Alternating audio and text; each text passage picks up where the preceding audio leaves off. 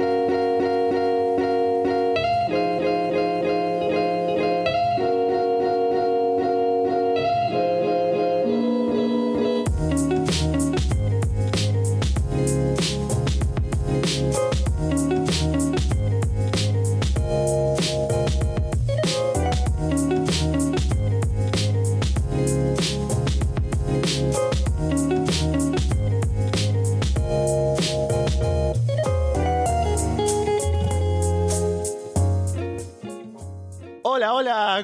están? Soy Alessandro Leonardo y esto es Arras de Lona. Pasen, pónganse cómodos y sean bienvenidos, como siempre, a una nueva edición del podcast, episodio número 152. Gracias por darle ese botón de play a esa descarga, ya sea a través de Evox, de iTunes, de YouTube, o por seguirnos, por supuesto, en arrasdelona.com y solowrestling.com. Tenemos otro pay-per-view para revisar de WWE. Y este es uno especial, porque es uno que venía con bastante hype, no necesariamente por la cartelera, ni por los combates, ni nada, sino por el nombre. De meses cuando lo anunciaron ya estábamos esperando con ansias que llegara este show. Es Great Balls of Fire, el pay-per-view con motivos clásicos de los años 50, por ahí, con el tema de Jerry Lee Lewis. Se les ocurrió ponerle este nombre al pay-per-view. No sé si se arrepienten ya o todavía no. Vamos a comentar lo que dejó este show. El main event llamaba la atención por cómo lo habían vendido. Brock Lesnar contra Samoa Joe. Les digo de entrada que no fue un show que destacó por la acción en el ring, pero sí dejó algunas cosas para comentar. Y vamos a hablar sobre todo esto primero con Fede from Hell. Fede, ¿qué tal? Hola, muy buenos. Contento de estar comentando este Goodness Gracious Great Balls of Fire. qué, gran nombre. Yo lo, amo. Ojalá todos tuvieran nombres así. Eh, no me importa No Mercy, Backlash, nunca más. Ahora todo quiero nombres de canciones y temáticas que no tengan nada que ver con nada, como tuvo este con lo de los autos y los años 50. Porque, total, fuck Logic. Así que contento de, estar acá. Y no tan contento con el evento en sí, que no fue horrible, pero tampoco tuvo nada demasiado destacado en el ring, por lo menos. Pero sí, varias cosas para comentar y las vamos a ir analizando ahora. Y tenemos por aquí también a Walter Rosales. Walter, ¿qué tal?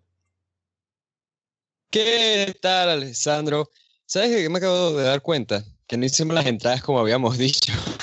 sí, creo que no, fueron aceptadas, Walter. no, no, no pasó por el filtro. Ah, Lo que pasó en realidad fue que estaba ocupado el día de hoy, así que no pude preparar nada. Así que adelante nada más con esa entrada que no tuviste. Ah, bueno, la gente, la gente se, la gente se imagine, no sé, yo usando el tema de, entrada de Octagon y ya está, ¿no? Pues de este pay-per-view, ¿qué te puedo decir? Realmente nos dejó con, en realidad, bastantes cosas que comentar en cuanto a decisiones de buqueo, creo que sobre todo, y sobre todo por hacia dónde nos dirigimos ahora ya, hacia SummerSlam, ya cerrando el camino a esta, este cierre de temporada de WWE. Así que hay bastante de comentar y nada más nosotros que tenemos las Great Balls of Fire de soportar esto y comentarlo para todos ustedes. Aquí la gente está que se pone hielo. Vamos a ir entonces por partes para hablar de este show. Curiosamente, el combate del pre-show, como lo comentábamos en la previa el día de ayer, era el combate por el título Cruiserweight en juego. Digo curiosamente porque es un combate que en realidad llama la atención y fue un buen combate. Neville contra Akira Tosawa, Está Titus O'Neill en ringside porque es el manager de Otosawa, como sabemos. Y en comentarios está Big Joseph y Corey Graves. A Joseph no lo escuchaba, no lo escuché nunca, lo escuché por primera vez aquí. El público está bastante metido en el combate, apoyando a desde el inicio, abuchando a Neville. Neville toma el control, Tosawa hace el comeback, salta en tope hacia afuera dos veces. Neville atrapa a Tosawa sobre sus hombros, y Tosawa ahí cambia a Octopus Lock en un gran spot. Neville llega a la cuerda. Tosawa esquiva un finish splash y termina aplicando el senton desde la tercera cuerda. Va a cubrir, pero Neville gira hacia afuera. Neville luego pone a Tosawa eh, con la entrepierna sobre la cuerda. Patea la cuerda luego, lastimándole las Great Balls of Fire.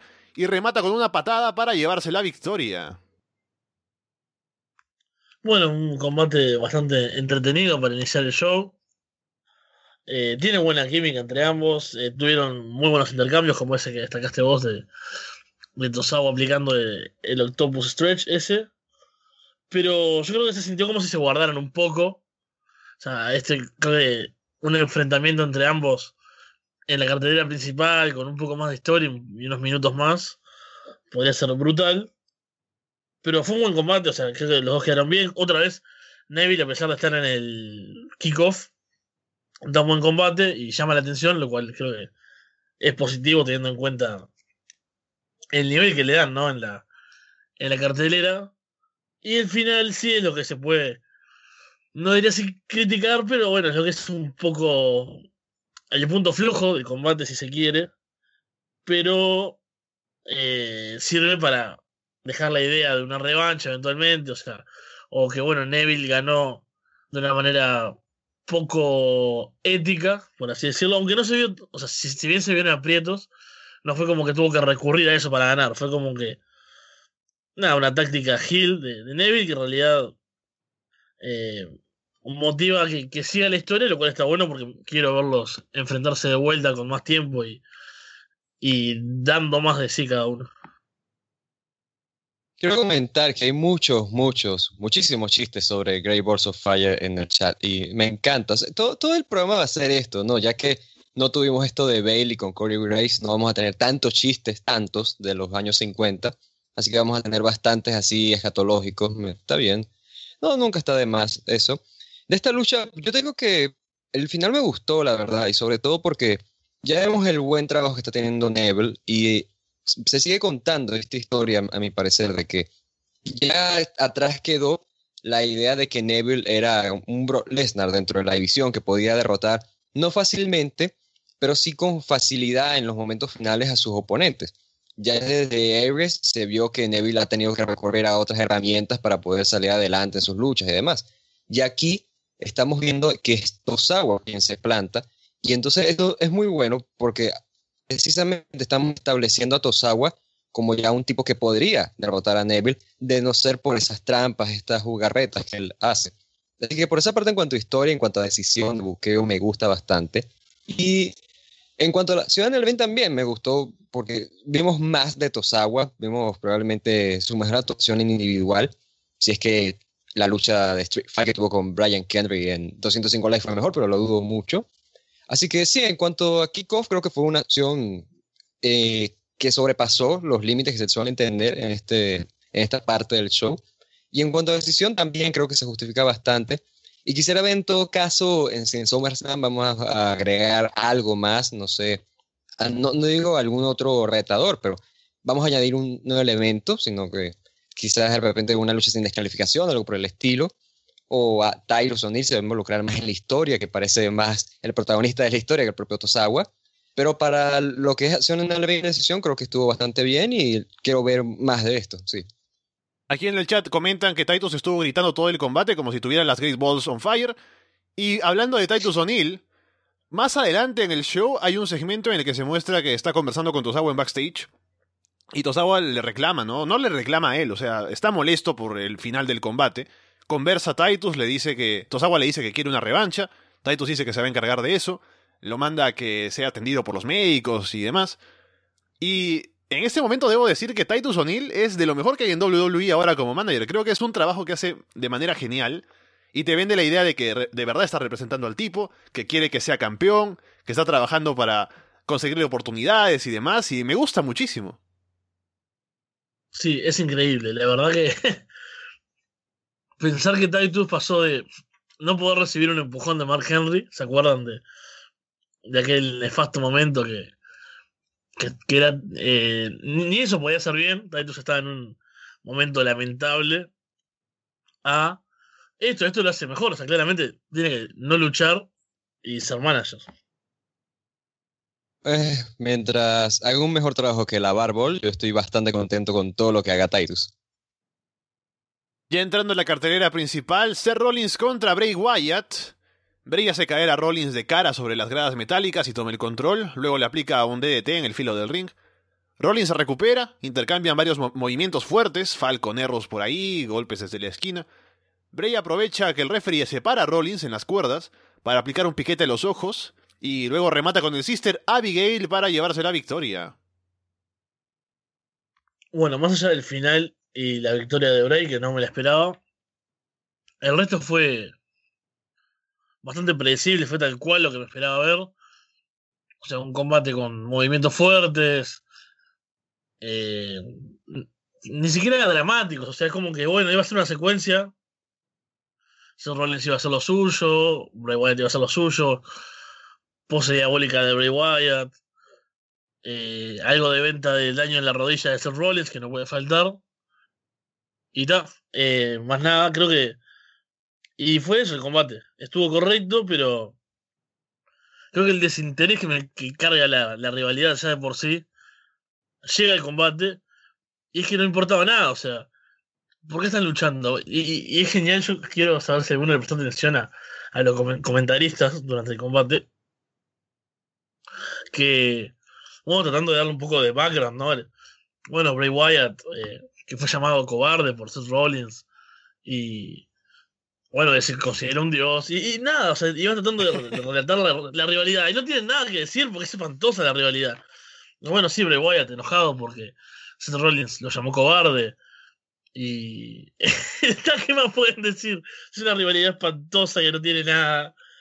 Y en el ring también se, se siente eso, o sea, es un combate de Raw, es un combate que no tiene nada importante y no importa quién gana y se siente así, por más que intenten darle poder con los movimientos o que sea importante, no lo logra y queda en eso, unas buenas secuencias y más nada.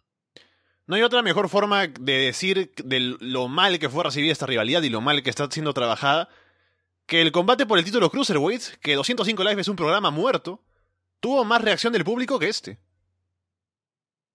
Eso mismo, eso mismo. Sí, no, pero también hay que decir por el gran trabajo que está haciendo Neville y por la cómo la historia se ha manejado con Tyros O'Neill, con Akira Tosawa. Así que esa es una historia que se ha trabajado mejor que esta, precisamente. Y ese fue el punto más débil de todo esto, la historia que están manejando Seth Rollins y Bray Wyatt, que yo estaba pensando, yo lo comenté en Twitter, que me sorprendió que no hubiera más referencias a God of War y cosas así con esto del tema de los dioses Bray Wyatt tenía un crack en, la playera, entonces, no sé yo, esperaba más. Además que, no sé, como les gusta ese tipo de referencias. Está JBL en comentarios, ¿no? No, mentira, porque se está con SmackDown. Pero hablando de SmackDown, porque quiero rescatar lo que nos comentaron en el chat al final sobre Tyrus, que dice eh, un usuario de nombre O en el chat, que al final Darwin John pudo tener a Tyrus O'Neill como manager en lugar de Bob Backlund y hasta hubiese sido campeón de SmackDown. Y que Carlos nos dice que Tyros O'Neill está on fire, así que no quería dejar pasar ese comentario. Y de esta lucha, sí, yo me tengo que subrayar todo lo que dice Fede. Fue precisamente lo que en Nación en Arben uno esperaría. O sea, tuvo las secuencias bien ejecutadas de ambos. O sea, que en cuanto a Arben no estuvo mal, porque fue una, una, lucha que se llevó bien. Hicieron lo que saben hacer mejor y se mantuvieron en eso, porque claramente estaban reservándose para más adelante. El final creo que fue lo que me mató un poco porque este tema de Bray Wyatt aprovechándose de esa manera, creo que la idea es hacer lucir fuerte, hacer Rollins, pero creo que es una, un truco, una bajeza de Bray Wyatt que es muy bajo para él. O sea, creo que siendo Bray Wyatt, él podría haber sacado algo mejor ahí con ese final. Y en cuanto a decisión, realmente estaba pensando en esto, de bueno, ¿por qué ganaría Bray Wyatt en esta lucha? Y la única razón que se me ocurre es precisamente de que Seth Rollins no tiene nada que hacer. Si Seth Rollins ganaba aquí, entonces Seth Rollins a qué iba, porque no iba a poder retar por el, Universal, porque al parecer ahí sigue manejando la posibilidad de que esté Braun Strowman o Roman Reigns. Podría quizás luchar por ser contendiente, eso es otro tema, eso por ahí sí se hubiese manejado, pero creo que están pensando en eso, precisamente, bueno, ¿sabes qué? Mejor pongamos a Bray Wyatt a ganar y así tiene una excusa Rollins para seguir buscándolo que no saben cuál es esa excusa, porque ya te digo que están tratando de justificar el por qué ambos están en rivalidad, pero para propósitos de Opener eh, estuvo bien, pero es sencillamente eso, el, sencillamente el hecho de que la en cuanto historia, en cuanto a lo que nos estaban contando, no era nada atrayente y por lo tanto la gente no tenía interés en esto. Charlie Caruso entrevista a los Hardys en backstage. Matt cuenta que estuvo viendo media hora de dibujos animados con sus hijos en casa eh, dibujos animados de superhéroes, por cierto, y hoy en media hora se encargarán de dos supervillanos. Los Hardys se van prometiendo que romperán la barra, ¿no? Que son Cesario y James. Enzo Amore contra Big Cass.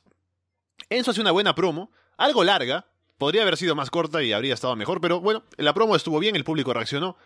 Luego entra Big Cass con su nuevo tema de entrada que es súper genérico. O sea, es como cuando creas un luchador en el videojuego y no puedes importar música y tienes que elegir de los que ponen ahí que es horrible. Uno de esos tal cual se queda Vizcas para entrar con su nueva música de Hill. Cass toma el control de inmediato, levanta a Enzo en Gorilla Press y lo lanza hacia afuera del ring. Cass remata luego con una Big Boot y se lleva la victoria. El tema ese es tan genérico que usa una máscara y tuvo una rivalidad con Kevin Steen en Ring of Honor hace, hace un montón de años. Pero... Tal vez tirados, creo. Exacto. Pero bueno, el combate este es la nada mismo. Ni siquiera fue una destrucción. Yo decía, bueno, puede ser que tengamos un, festín de, patadas y follow slam y el, splash contra la esquina, que son los tres movimientos que hace más o menos Big Cass. Pero no, fue corto, aburrido, o sea, no pasó nada, no se sintió. No se sintió el drama que, que trajo antes eh, la promo, incluso el video que hicieron con los momentos de la rivalidad es genial. Que te hace olvidar que como tag team eran horribles, que en el ring eran horribles, que eran insoportables muchas veces, que tenían promos más largas que sus combates, todo lo malo de ellos ves esa promo y decías, wow, yo quiero ver este combate, quiero ver a este Enzo que se le caían las lágrimas por los ojos y ponían todo en cámara lenta y en blanco y negro. Quiero ver que intente luchar contra el tipo gigante, bla, bla, bla. Nada, no pasó nada. No hay destrucción. Enzo tiene el intento ahí al principio. Y no pasa nada, realmente. O sea, es un, desastre para lo bien construido que estuvo estas últimas semanas. De la canción El Bin yo la voy a saltar porque no hay mucho que destacar, honestamente, ya Fede lo dijo todo. Pero en cuanto a historia, sí quiero comentar que, si bien entiendo que la lucha no estuvo en ejecución bien, aún así yo creo que en cuanto a historia lograron rescatar algo muy bueno, que es el hecho de que se siente que tal cual a Big Cass como un tipo odioso, un tipo odiable. Estás viendo a alguien que traicionó a su mejor amigo y que le jugó de esta manera tan sucio y puedes simpatizar con Enzo Amore. Enzo Amore el tipo que a pesar de que puede ser agradable para el público, de todas maneras tenías que creerte un poco la idea de que a Big Cass le parecía a él desagradable, que le molestaba y demás, que era también insoportable todo esto. Puedes conectar con él porque te puedes identificar con que alguien se ha traicionado así, de, de esa manera. Entonces, por esa parte creo que supieron manejar muy bien la historia y la promo de Enzo Amore terminó por coronarlo. Pero el caso fue el caso es que en cuanto a el no es que estuviese esperando algo mejor, ¿Cómo la presentaron? Creo que fue el error, esto de los típicos movimientos de Big Cass. O sea, yo quisiera de repente, no sé, ver a Enzo Amore lanzándose sobre Big Cass, algo por el estilo. O sea, un intento de que se veía tal cual a Enzo Amore más agresivo, más fulco, pues, por ir en contra de Big Cass por la traición que sufrió. No nos dieron eso, pero en cuanto a historia lo quiero rescatar porque creo que es una historia que se ha contado muy bien. Y a ver, entonces, Enzo Amore no me preocupo tanto porque es alguien que está over, es alguien el cual sabe trabajar frente a las cámaras y claramente lo que va a mantener ahí en televisión. Pero el lado de Big Cass es el que más me preocupa porque todavía no lo veo así de preparado. Cuando Enzo Amor estaba fuera, tanto en NXT como en WWE, él todavía se notaba siempre muy tímido, a pesar de que podía llevar segmentos bien, siempre se notaba muy tímido. Ahora quizás como Gil pueda desenvolverse un poco mejor, pueda soltarse más, pero no veo eso, o sea, todavía veo, tal cual como están comentando ustedes, muy genérico su, su acto, o sea, no creo que vaya a ser un gigante que vaya a destacar porque nos esté ofreciendo algo distinto. Braun Strowman, por ejemplo, es un gigante más, pero es un gigante el cual se presenta de una manera tal cual destructora y, tal cual y tal como lo fueron manejando ahí, destruyendo Jovers de a poco y ya avanzando a rivales más grandes. Eso ayudó muchísimo, pero Big Cass no veo eso en él, simplemente veo un tipo que antes era así muy de Jersey Babyface, ahora es un tipo de Jersey Babyface, pero Babyface no, es un tipo de Jersey Hill, gigante, malvado, y no veo mayor variación en él, y eso es lo que me preocupa. Pero para propósito de cómo manejaron el turno y todo lo demás, creo que estuvo muy bien y realmente para hacer algo muy corto lo disfruté bastante. Combate por el título de parejas de Raw. En 30 minutos de Iron Man Match, Cesaro y Sheamus contra los Hardys. Cesaro se mete al ring cuando empieza el combate sin ser legal. Matt se distrae con él. Sheamus le aplica la bro kick a Matt y ganan el primer punto los campeones en menos de medio minuto. Cesaro y Sheamus siguen dominando luego, le aplican un white noise asistido a Jeff para ganar otro punto más. Matt hace el mejor comeback de todos los tiempos, entrando y golpeando la cabeza de Cesaro contra la esquina varias veces mientras la gente corea Delete. Jeff le aplica un Twist of Fate a Cesaro y los Hardys se llevan un punto. Luego lanzan a Matt contra el poste afuera, Sheamus y Cesaro. Matt no puede volver al ring y se ganan otro punto, Cesaro y Sheamus. Matt atrapa a Cesaro en un backslide. Jeff cubre con un leg drop a Cesaro y con eso se lleva otro punto. En este momento están 3 a 2. Matt le aplica un moonsault a Sheamus, Cesaro rompe la cuenta. Matt le aplica a Sheamus un twist of fate desde la tercera cuerda y con eso empate el marcador. Último minuto del combate. Matt está sangrando de un lado de la cabeza. Y no, sé en qué momento se hace el corte, pero está sangrando bastante. Pero como es el último minuto, ya no intervienen como suelen hacer en WWE. Jeff le aplica el Swanton Bomb a Sheamus. Cesaro entra otra vez a salvar el combate. Y por cierto, Cesaro era legal en este momento, así que él cubre a Jeff y se lleva el último punto. Jeff persigue a Cesaro, le aplica el Twist of Fate, quiere cubrir pero no alcanza el tiempo. Y así Cesaro y Sheamus ganan por 4 a 3 en un buen combate. Sí, la verdad que me sorprendió el combate, yo no esperaba, no esperaba mucho, la verdad. Sobre todo por la estipulación de 30 minutos, no, no sabía si los Hardys iban a ser capaces de, llevarlo bien, pero estuvo bueno, la, construcción creo que se fue armando bastante bien. Tuvo ese comienzo con. Con el. Bueno, con esta distracción que provoca Cesaro, la bro kick. Y hace que, que tengan la primera cuenta ya los, los campeones. Ahí empezó fuerte, pero después creo que fue como avanzando la tensión, como tiene que ser un combate de estos, ¿no? Que obviamente van ganando puntos uno, se acercan, empatan. Pero creo que estuvo bastante bien realizado eso para mantener la emoción durante todo el combate. Incluso yo pensaba que iban a ganar los Hardys al final. Y eso hace que los momentos finales, que son bastante frenéticos, bastante rápidos, pasan un montón de cosas. Esa Swanton Bomb a Sheamus, que no es el legal. Entra Cesaro, hace la cuenta, queda menos de un minuto. Y es un minuto muy dramático, la corrida de Jeff buscando a Cesaro por afuera del ring. Y cuando hace el Twist of Fate ya no queda el tiempo y termina el combate, bueno, y ahí como que esperaba que a ver si pasaba algo, si hubo alguna especie de, vacío legal, alguna cosa extraña, pero no, terminó ahí, me sorprendió el final, me sorprendió el resultado en realidad. Pero fue un muy buen combate, lo mejor de, de lo mejor de la noche, de lo único así que, que se destaca casi. Y bueno, hay que ver cómo continúa la división de parejas ahora con, eh, con Cesaro y Sheamus como campeones, los Hardys ya tuvieron suficientes oportunidades, esta rivalidad está súper gastada y hay que ver quiénes pueden ser los nuevos retadores.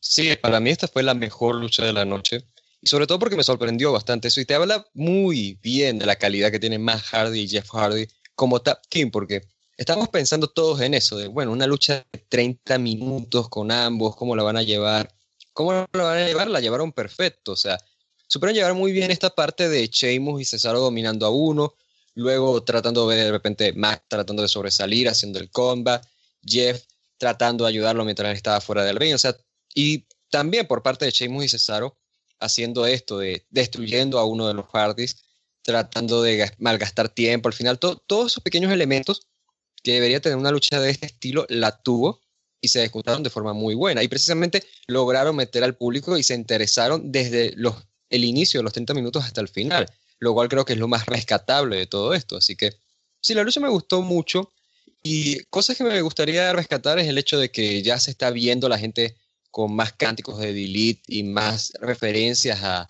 el mundo o al universo broken de los Hardy, como cantar a Jeff Hardy, Brother Nero, ese tipo de cosas se están viendo más últimamente. No sé si es porque que la gente se está informando más y está sabiendo de estos reportes que supuestamente WWE está más interesada en traer los personajes de, del Broken Universe, que están ya cerca de un acuerdo y demás.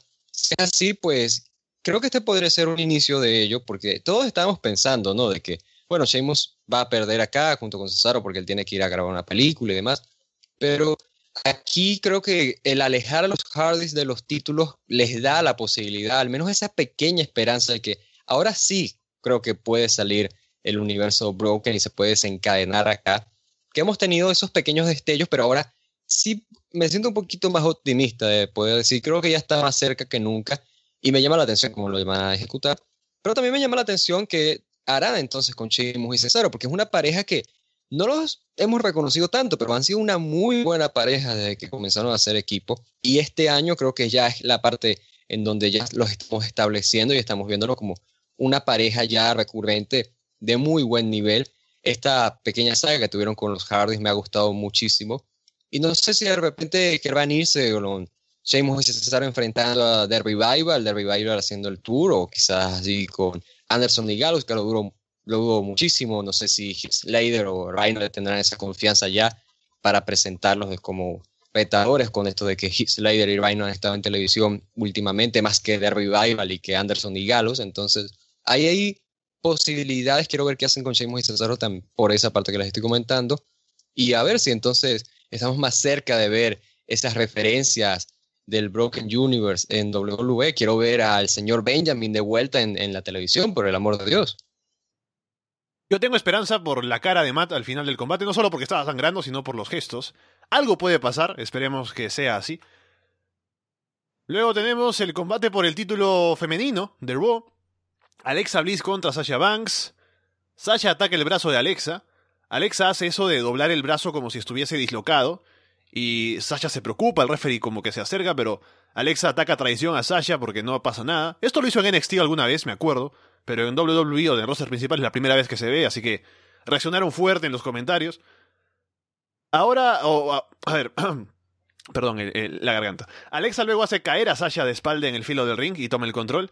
Ataca la espalda de Sasha, aplica un code red desde la esquina. Sasha bloquea el Twisted Bliss con las rodillas y aplica el back statement, pero Alexa llega a la cuerda. Alexa al final se queda afuera del ring y pierde por conteo afuera, pero retiene el título, como sabemos.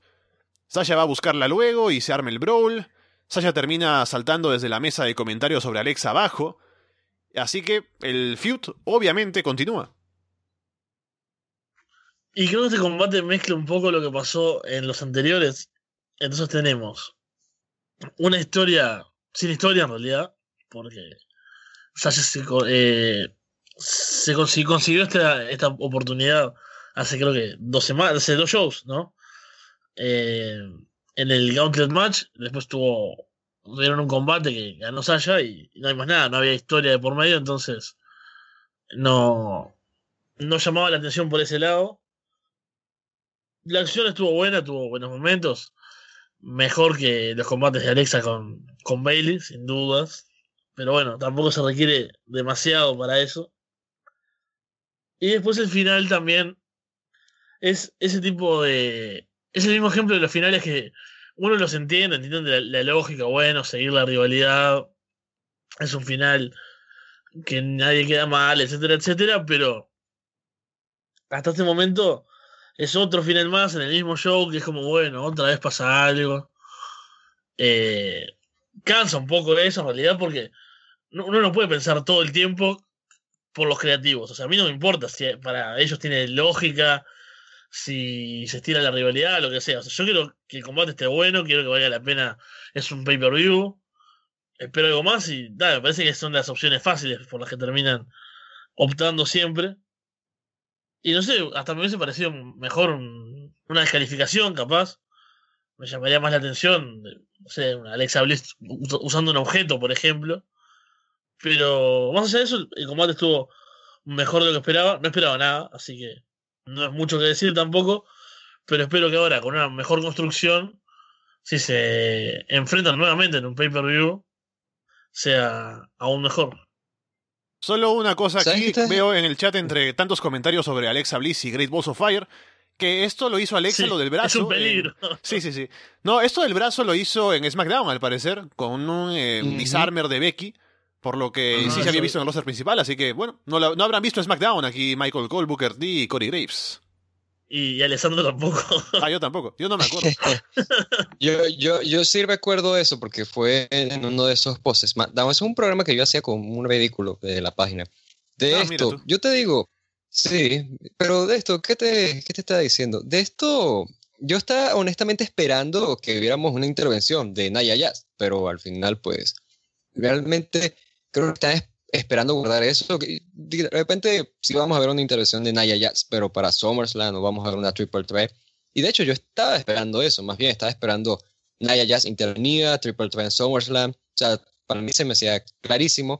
Y precisamente el no haber tenido eso, creo que es lo que daña el final de la lucha, porque esta típica táctica del el heel que no quiere entrar al ring, o sea, ya lo hemos visto antes, entonces la forma aquí en la que se hizo no se sintió más entretenida de lo regular, entonces eso fue lo que básicamente me arruinó un poco la lucha, porque en sí no estaba haciendo mala, sí estaba haciendo buena, no estaba haciendo al mismo nivel de Bailey en contra de Alexa Bliss, que creo que es el mejor ejemplo de luchas que puede tener Alexa Bliss en el roster principal de WWE, pero aquí no se vio nada desentonado, o sea, pero no llegó a ese nivel porque una parte cuando Sasha sale y vuelve a entrar al ring que tratan de verla de una manera diferente, no sé, no, se sintió como con el drama que estaban teniendo antes de ese momento. Entonces, no me enganchó tanto como debería, pero creo que pudo haber quedado mejor, o sea, que pudo haber quedado mejor de lo que lograron aquí, o claramente no alcanzaron el tope de presentación que podían haber dado, en la esperanza de la revancha que van a tener, así que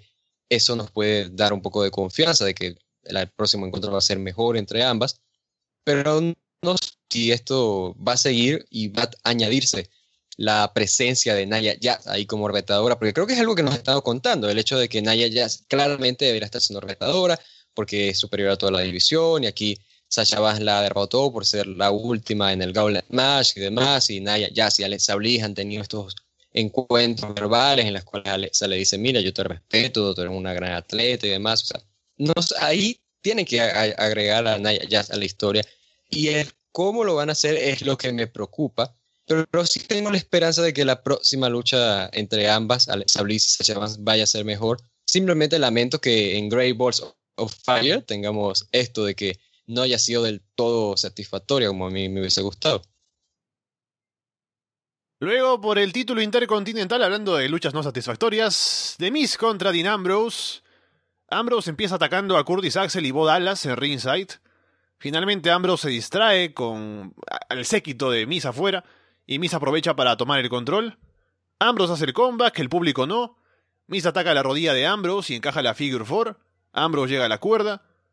Ambrose salta desde la tercera cuerda sobre todo el mundo afuera. Aplica el Dirty Deeds, pero Maris pone el pie de su marido en la cuerda, así que no hay cuenta de tres. Bo golpea a Ambrose desde afuera. Miss remata con el Skull Crushing Finale y se lleva la victoria un combate bastante intrascendente, a pesar de, de, las intervenciones y todo eso, o sea. Eh, también creo que la historia previa, lo repetido, o sea, no sé, me, aburrió bastante el combate, la verdad. Creo que nunca terminó de explotar nada. Eh, Dean Ambrose, creo que ya él es como que no explota, o sea, es como que no tiene un momento de ah, intensidad o me transmite algo, como que bueno, está ahí, hace lo, suyo de siempre. No. No sé, no, no, me parece. No está en, un, está en un mal momento, básicamente. Hace mucho, no, recuerdo cuál era. Creo que en un momento tuvo un buen momento, porque me compré una camiseta de Dean Ambrose. Oh. Que está bastante gastada, por cierto, así que la compré hace mucho. Mira, qué, qué reflejo de la situación de Ambrose. este, pero bueno, realmente me pongo a hablar de cualquier cosa porque no pasó nada. O sea, el combate tiene el típico buqueo de Miss y, y sus esbirros en este caso, y Maris, y las que intervienen y distraen y hacen alguna cosa. Y después más nada, fue la verdad bastante simple y, y aburrido y monótono. Para decir algo bueno de la lucha, creo que me gustó como usaron esto de las intervenciones de Maris y de Bo Dallas y Curtis Axel porque cuando tienes este tipo de luchas con varias personas en ringside suele ser fastidioso, pero en este caso no lo sentí fastidioso, lo sentí hasta entretenido, cómo estaban interviniendo allí, cómo Ambrose, a pesar de que estaba siendo lastimado en la rodilla, estaba sangrando de la boca también, recuerdo, estaba logrando encontrar la manera de evitar que los tres se involucraran en la acción en el ring. O sea, esa manera como entretenida, pero claramente es una lucha que sufrió bastante de las consecuencias de haber alargado esta realidad. Y es una realidad además que se siente que alargaron con el propósito de, bueno, no, sé exactamente con qué propósito, con el hecho de mantener el, título intercontinental en algo, yo digo, podías haber hecho eso de otra manera. O sea, podrías haber tenido quizás a Finn Balor aquí retando en contra de Miz, hacías un final allí con trampa, luego tenías el de Miz en contra de Finn Balor en SummerSlam, algo por el estilo. O sea, el hecho de continuar esta realidad todavía es lo que creo que fastidia aquí y se empiezan a ver esas consecuencias precisamente. El hecho de que ya la gente, a pesar de que ellos pueden dar una lucha diferente, pueden añadir estos elementos distintos como es las intervenciones de Curtis Axel, de Bo Dallas, de Mr. Rance, a pesar de todo eso, la gente sigue viendo a The y sigue viendo a Dean Ambrose, los mismos tipos que no, no solamente los estamos viendo desde abril, sino desde antes de eso, de enero, febrero, cuando están teniendo su realidad. Hubo una pausa ahí con Dean Ambrose y Baron Corbin, pero al fin y al cabo, este año los hemos visto juntos bastante tiempo. Entonces, claramente es una realidad que ha sufrido por eso y ahora que ha terminado por fin, pues no puede esperar otra cosa que sea ver quién va a ser el próximo rival de Demis, ver qué se va a pasar con Dean Ambrose, pero al menos un cambio y la lástima en todo caso aquí sería que ese cambio, ese rumbo distinto se está tomando ya demasiado tarde a poco tiempo del show grande de esta temporada y debió haber terminado esta realidad hace ya unos meses atrás. Entonces, eso, eso es lo que realmente me termina molestando, pero al menos puedo rescatar eso, el hecho de que no, no me pareció molesto esto de las intervenciones y demás, lograron llevarlo bien, pero para luego de haber visto varias luchas de Miss y Dean pues esto realmente es lo que la gente ya termina sufriendo. Bueno, el público en vivo está respondiendo bastante bien con la lucha. El público en vivo de Dallas estuvo muy bien durante todo el evento, pero aquí sí se, se, sentía eso, de que bueno, otra vez Dinambros contra de mí, a ver qué nos dan, bueno, mira, ya esto lo vimos muchas veces y obviamente el interés de la gente no era el mismo que existía desde enero de este año. Lo positivo que digo es que me parece que Demis, con esto de su grupo, con Boda Alas y Curtis Axel y Maris también, se siente como si lucharas contra muchísimas personas al mismo tiempo por todo lo que intervienen y se meten por un lado por el otro. Eso le añade algo a su personaje, algo nuevo que no tenía antes y me parece que está bien, o sea, puede ser fastidioso tal vez cuando se exceden de pronto más adelante, pero por ahora me parece que funciona y le da algo, así que bien por él. Y aquí sobre Dean Ambrose dicen que ni Titus ni lo salva, así que bueno, veremos qué pasa con Ambrose más adelante. Combate de ambulancias. Roman Reigns contra Braun Strowman. Voy a pasar rápidamente por el combate porque lo importante es lo que pasa después. Es muy importante. A ver, Braun se estrella un par de veces contra su peor enemigo, el poste. Se estrella contra varias cosas en realidad. Corriendo y chocando, nunca pasa de moda. Roman levanta con dificultad a Braun para un Samoan Drop. Luego Roman ataca el codo que era de la lesión de Braun. Roman en un momento le pega con la silla a Braun y Braun no vende, o sea, sigue caminando hacia adelante para luchar contra Roman. Es como Terminator, ¿no? Resistiendo golpes. Luego eh, pelean al lado de la ambulancia. Hay un momento en el que Braun tiene la ambulancia abierta de par en par para meter a Roman ahí adentro, pero en, cambio lo que hace es lanzar a Roman hacia el escenario para seguir haciendo spots, lo cual es, bueno, un poco ilógico. Luchan por ahí. Roman luego lanza a Braun contra un panel ahí atrás que se desploma. Roman intenta aplicarle una espira a Braun al final para meterlo a la ambulancia, pero Braun esquiva. Roman salta hacia adentro. Braun cierra la puerta y se lleva la victoria. Está celebrando. Roman sale de la ambulancia y ataca a Braun lo mete a la ambulancia, le cierra la puerta y se roba la ambulancia, se va conduciendo, va hacia el estacionamiento y de pronto hay un momento en el que se ve que hay una reflexión de Roman, algo como que se rompe adentro de Roman. Hay una, eh, un, tiro de cámara que se acerca hacia el espejo retrovisor en el que se ve la cara de Roman como que es, está fuera de sí y decide ir... ¿Estás diciendo que entró en estado broken Roman Reigns? Va a salir con el pelo pintado de blanco en la mitad, ¿no? Yo me imagino a partir de mañana. Y Hace el retroceso. Con chaleco antibalas. Eh, sería genial. Hace el retroceso Roman y lleva la ambulancia a chocar por atrás a un camión que está por ahí. Se hace. O sea, se aplasta la ambulancia. Y obviamente la gente sale preocupada por la salud de Braun Strowman. Es un intento de homicidio, básicamente. Roman se va Viene Kurangel preocupado con las autoridades, intenta sacar a, a, Brown de ahí. De pronto hay un combate en el ring, Heath Slater contra Kurt, Kurt, Hawkins. Heath Slater gana, por cierto, y bueno, pasamos a lo importante. Los bomberos llegan para sacar a Brown de la ambulancia. Brown sale muy lastimado, sangrando y tambaleándose por ahí, negándose a ser atendido por los médicos.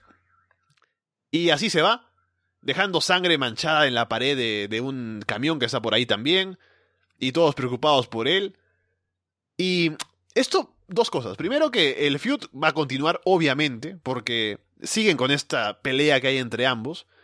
Lo cual, por otro lado, nos dice que no hay un retador fijo para SummerSlam por ahora. Eso luego les comento qué me dio a pensar en ese momento. Y después lo último es que me parece, no quiero decir esto directamente tanto, pero me, me da la impresión de que podríamos estar ante posiblemente un doble turn de Roman Hill queriendo matar a Strowman y Strowman saliendo de ahí sin querer ser atendido porque es alguien que es fuerte y quiere ir con sus propios medios a, a recuperarse, qué sé yo. Esa impresión puede dar a uno, pero lo que sí podemos decir es que es un segmento que fue muy impactante. Eh, maravilloso segmento, fue eh, lo mejor Yo pensé de que la aplaudías noche. mi, mi resumen, pero bueno, adelante.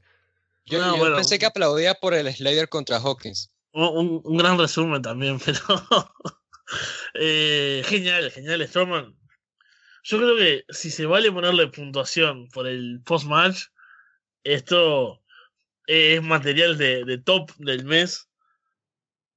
Porque está bien, el combate en sí no, no es un gran combate, digamos, así.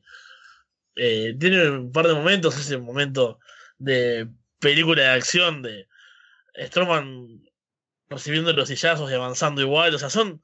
Básicamente es, es como el, el. el wrestling así, más heroico, más de. justamente de película, ¿no? De tipos que se dan con todo. Es, bueno, acá dicen Mega Source Match. Es ese estilo. Y en- en- dentro de ese estilo fue genial, o sea. Eran tipos destruyéndose. No importaba nada. Y eso fue lo que. Eso fue lo que yo esperaba ver. Eso fue lo que me dieron, así que quedé conforme. El momento final del combate, cuando Strowman evita el Spear y Reigns se manda de cabeza a la ambulancia, era obvio que Roman iba a salir después porque yo pensaba, ¿qué sentido tiene que se quede ahí adentro? O sea, está, perdió. ¿Quién se va a quedar diciendo, bueno, ahora voy a esperar? Se que- queda descansando. Claro, acostado esperando, bueno, a ver cuando Strowman se vaya, yo me voy a ir. No, era obvio que iba a salir a pegarle, pero no me esperaba todo lo que pasó después. Este acceso de locura que tuvo Roman Reigns después es maravilloso. Y está el pequeño sinsentido que hay con ese combate que, que tienen Slater y, y Hawkins, pero vale la pena para después ver eh, cómo vienen los bomberos, cómo sale Strowman todo roto. La imagen de Strowman dejando la sangre contra una camioneta ahí. Es, es todo maravilloso, todo un montón de imágenes brutales que dan ganas de ver Raw mañana. Eso es lo, lo más loco de todo. Ujú. A ver, de esto, hay muchas cosas que organizar. De la de la lucha en sí, me decepcionó bastante. O sea, eso lo dejo allí y ya, sin más, me, me decepcionó bastante. O sea, yo esperaba más caos, más locura. Sí, me la dieron con el post-match, pero yo lo esperaba con la lucha en sí. Entonces, pues, digo, yo de verdad quería verlo en, en la lucha también. Pero a ver, de este momento post-match, a ver, claramente nos está apuntando hacia algo, nos está apuntando hacia la continuación de esta realidad. ¿Y cómo se hizo? Pues me están comentando esto de, no, bueno, pues esto ya es visto porque ya este, se vio en la Attitude Era y demás. Yo digo, bueno, a ver, mira, esto realmente es, es muy bueno porque es la parte, sí, más heroica, más, no, no digamos fantasiosa, pero la parte más fantástica de la, del wrestling. O sea, es simplemente ver un tipo siendo, est- estando en un accidente, allí, bueno, en un accidente, en, un choque tal cual, en una colisión que fue ocasionada por otro queriendo hacerle daño a, a Grede, y luego él levantando a- ahí, ensangrentado y tratando de, pues, sobrevivir. Es, ese tipo de cosas son las cosas que crean fanáticos de wrestling. O sea, ver a alguien sobreviviendo, ese tipo de cosas, ver a alguien siendo tan malvado como para hacer ese tipo de cosas, es lo que crea fanáticos. Y eso me gustó bastante por esa parte. Ver a Braun ahí ensangrentado tratando de, de seguir de pie es una imagen muy poderosa. Y ver a Roman Reigns viendo en el espejo retrovisor pensando en, en que ese podría significar ya el quitarse a Braun Strowman del camino, el resolver el problema de Braun Strowman, es también una imagen bastante poderosa. Y esa parte creo que se contó muy, pero muy bien. Y para eso no tengo nada más que aplausos. Ahora, de, obviamente nos deja ahí sin laico con la idea de que no tenemos un retador para SummerSlam porque tenemos a, supuestamente tendríamos a Braun Strowman luego de esta victoria, que es una victoria importante, viene a derrotar a Roman Reigns, el tipo que se había autoproclamado como retador, pero luego tenemos entonces a, esto de que vemos a Braun Strowman siendo lastimado por el tipo que se había autoproclamado como retador del campeonato. Así que habría que esperar mañana. Y, eso es muy bueno porque le crea el interés tal cual de que, mira, tengo que ver mañana a ver qué, pasa. O sea, está Ángel allí, el gerente general de la marca, también pensando, o sea, con una cara de Dios, ahora, ¿qué vamos a hacer? O sea, eso me parece buenísimo. Y en cuanto a historia, creo que este giro, cómo se está manejando, la idea de que Braun Strowman es un monstruo gigante que le gusta destruir personas, pero es un monstruo gigante que le gusta destruir personas, que es entretenido, que no se rinde, que es muy pues divertido de ver cómo sobrevive todo este tipo de cosas. Y ver a Roman Reigns, el tipo que está empujándose hacia sus límites con tal de no solo vencer, sino eliminar a un rival, se podría que lo querría borrar, hacerle delete, guiño, guiño. Esa parte creo que se está contando muy bien y si nos apuntamos hacia un doble, doble tour, pues es buenísimo. Pero te digo una cosa, yo no tengo esperanza. disculpe, disculpe, que sea el pesimista aquí, pero acabo de, ver hace cuánto, unos tres meses, ver a, a Roman Reigns derrotando a Undertaker y aún así estaba manejando de que, bueno, me tienen que salir a aplaudir. Entonces, no quiero venir y decir, no, nos vamos a hacer un doble tour, a pesar de que yo entiendo, o sea, todo da para eso, no parece que vaya a pasar otra cosa. Yo entiendo eso perfectamente y no les digo que me gustaría que pasara lo contrario, pero no quiero arriesgarme porque, sabes, uno se acostumbra a este tipo de cosas, uno se acostumbra al hecho de que, no es que te dejen decepcionado, pero uno se acostumbra al hecho de que te están enseñando esto y al final no te dan exactamente lo que tú esperabas. Así que de momento simplemente diré, oye, este segmento me gustó muchísimo, quiero ver que pasa mañana, quiero ver cómo manejan esta historia, quiero ver qué va a pasar, quién va a retar a Brock Lesnar si tenemos a Braun Strowman fuera o Braun Strowman está fuera, Roman Reigns, ¿qué va a decir luego de, de, todo este daño que hizo este intento de homicidio? Eso lo quiero ver, pero no voy a intentar predecir el futuro en esta ocasión. Luego de ver este final del combate, pensé, no ha habido un ganador claro entre Roman Reigns y Braun Strowman, así que no tienen un retador para Brock Lesnar de cara a SummerSlam. Y obviamente en SummerSlam tendrá que haber otro Roman Reigns contra Braun Strowman. Así que a lo mejor, como no hay otro retador así a la distancia para Brock Lesnar, van a ir con Samoa Joe, por lo cual el combate de esta noche terminará o en empate o con Samoa Joe ganando. Pero, oh, goodness gracious, Great Balls of Fire, vamos con el main event por el título universal de WWE. Brock Lesnar contra Samoa Joe. Joe ataca a Lesnar por la espalda mientras Heyman hace las presentaciones, o la presentación de Lesnar. Joe luego lanza a Lesnar en un Yuranagi sobre la mesa de comentarios y la destruye. Joe está en el ring esperando que vuelva Lesnar. Lesnar está muy lastimado. Y cuando vuelve está vendiendo que está lastimado por el ataque. Hacen algo de grappling. Joe domina básicamente gran parte del combate. Lesnar se recupera para lanzarlo en suplexes. El referee los está separando en las cuerdas. Y Joe aprovecha para darle una patada a Lesnar en las Great Balls of Fire. Lesnar aplica sus German suplexes otra vez. Joe evita el F5 y encaja el coquina clutch. Lesnar se está debilitando, está con una rodilla en la lona, pero en esa posición levanta a Joe y lo lanza en F5 para cubrir y llevarse la victoria. Bueno, y acá tenemos temas para, para hablar. El combate en sí, eh, bueno, típico combate de Lesnar actualmente, pocos minutos, un par de suplex, F5 y para la casa. Y nada, tiene, o sea, el problema es como que tiene etapas. Eh, por lo menos en mí, lo que mejor combate. El inicio, ¿no? Con Show atacando antes que suene la campana. El Duranashi contra. Eh, contra la mesa de comentaristas. Los primeros intercambios ahí que estuvieron buenos. Bueno, podemos ver algo interesante acá. El, el Coquina Clutch. Como siempre, cuando lo aplicaba estaba ahí al borde de, de, de ver a Lesnar tapeando, ¿no? Era, puede haber sido una, una gran sorpresa. Pero. creo que el, el, problema es el final.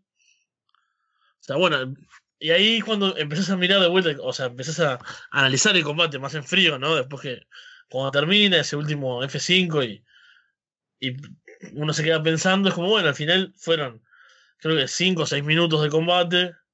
Lesnar hace 6 suplex, un F5 y listo, en realidad él no hace más nada. Entonces, en frío y analizándolo después de haberlo visto, eh, la sensación que me queda es como otra vez lo mismo siempre. O sea, Brock Lesnar está genial, todo el aura que tiene, la bestia, el campeón indiscutible, el, conquistador, etcétera, etcétera. Ya que le hagan un combate de igual a igual es impresionante, sí, que bien por Samoa Joe, que lo tuvo contra las cuerdas, todo eso. Pero es como que tanto hype y no es una lucha genial, o sea, son cinco minutos de combate, los videos son mucho más largos. Eh, es como, no sé, yo quería más acción, quería que pasara, o sea, algo más. Me parece que me, quedé corto después de tanta, tanta vuelta, tanta cosa, tanto show, y es como tanto show de, de espectáculo, ¿no? De Samoa. Y no sé, al final me pareció un poco decepcionante. Mm. De esto, sí, viéndolo así por etapa, muy correcto eso, porque precisamente la primera parte estaba siendo bastante llamativa con esto de Joe aplicando el Uranag en la mesa de comentaristas, viendo a Lesnar más mortal que nunca. Mortal en, el sentido de que lo estábamos viendo derrotable, es, es, vencible Lesnar. Y cómo lo estaban siendo dominado, pues me estaba gustando eso, sí. Y eh, la gente se está quejando de que está utilizando bastante el Coquina Cross, pero o sea, e, esa era la gracia, hacia eso lo estaban dirigiendo, el hecho de que Samoa Joe la estrategia era destruir a Lesnar y ya luego hacerlo tapiar o al menos hacerlo desmayarse con el Coquina Cross, incluso le aplicó el Coquina Cross a Paul Heyman. Esa era la gracia de todo esto.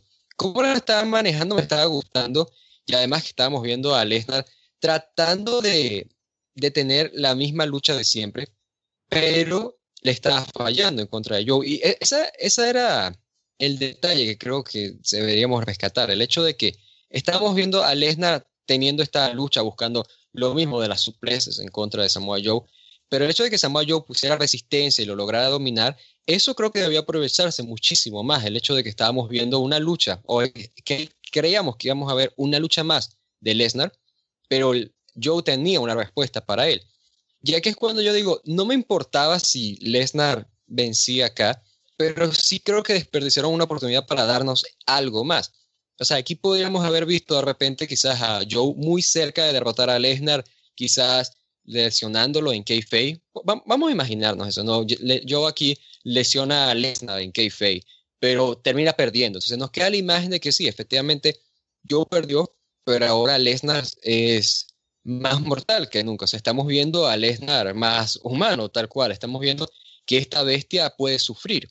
Y entonces llegaríamos a SummerSlam con Lesnar lesionado ahí, digamos, ponte tú, bueno, se lesiona del brazo, dice, no, igual voy a luchar, ¿no? Así, y lucha contra quien tenga que luchar, y ahí te llama la atención la idea de que, hey, mira, o sea, Lesnar ahora, ¿cómo va a ser acá? O sea, te está dando ese plus, ese extra, que tú piensas, ok, esto es un elemento que va a ser diferente a su lucha de más adelante.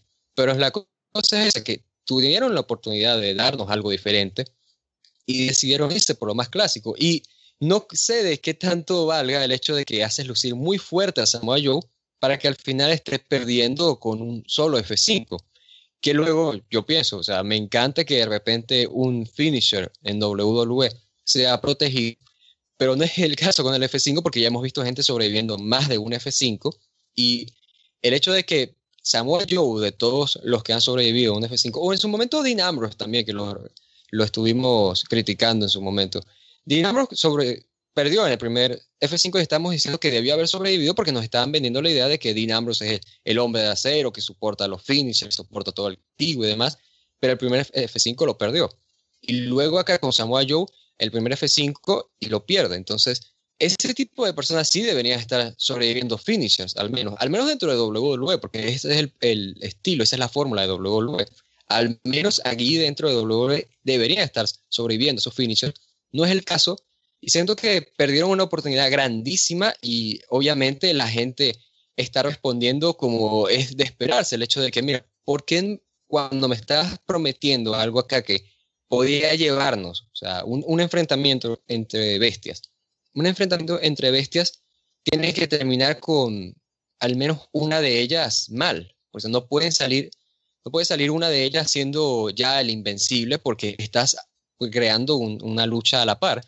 El hecho de que nos estén ofreciendo ese algo diferente al final de la lucha es lo que la gente está más, pues, desprestigiando y está molesta y me parece lo correcto porque precisamente eso es algo que deberíamos estar criticando, el hecho de que nos están vendiendo esta lucha de la bestia contra la bestia, etcétera, pero al final estamos viendo una bestia idéntica y no vemos un cambio en Brock Lesnar y eso es lo que más me molesta, el hecho de que no estamos viendo un cambio para el personaje de Brock Lesnar, no, digo, me repito por eso de que no quiero de repente un, un resultado diferente y demás, pero el, la conclusión se pudo haber ejecutado muchísimo mejor y claramente, pues, eh, hacemos el chiste de las Great Balls of. No, te lo dejo a ti, Alessandro. Tú eres el que, el que le encanta esos chistes, al parecer. Adelante.